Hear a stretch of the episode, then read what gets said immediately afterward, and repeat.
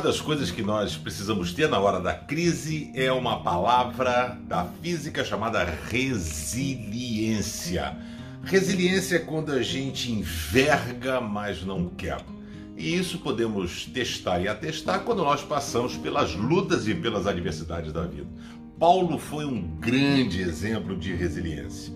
Em 2 Coríntios 4, versos 7 e 8, ele diz: Porém, a nós assim, muitas vezes ficamos aflitos, mas não somos derrotados. Algumas vezes ficamos em dúvida, mas nunca ficamos desesperados. Temos muitos inimigos, mas nunca nos falta amigo. Às vezes somos gravemente feridos, mas não somos destruídos. O que vai ajudar você a ser resiliente não é o seu autoconhecimento, a sua capacidade intelectual, é o nível e o padrão do seu relacionamento com Deus. Se você tiver um relacionamento com Deus forte, você vai passar por poucas e boas, enverga, mas não quebra.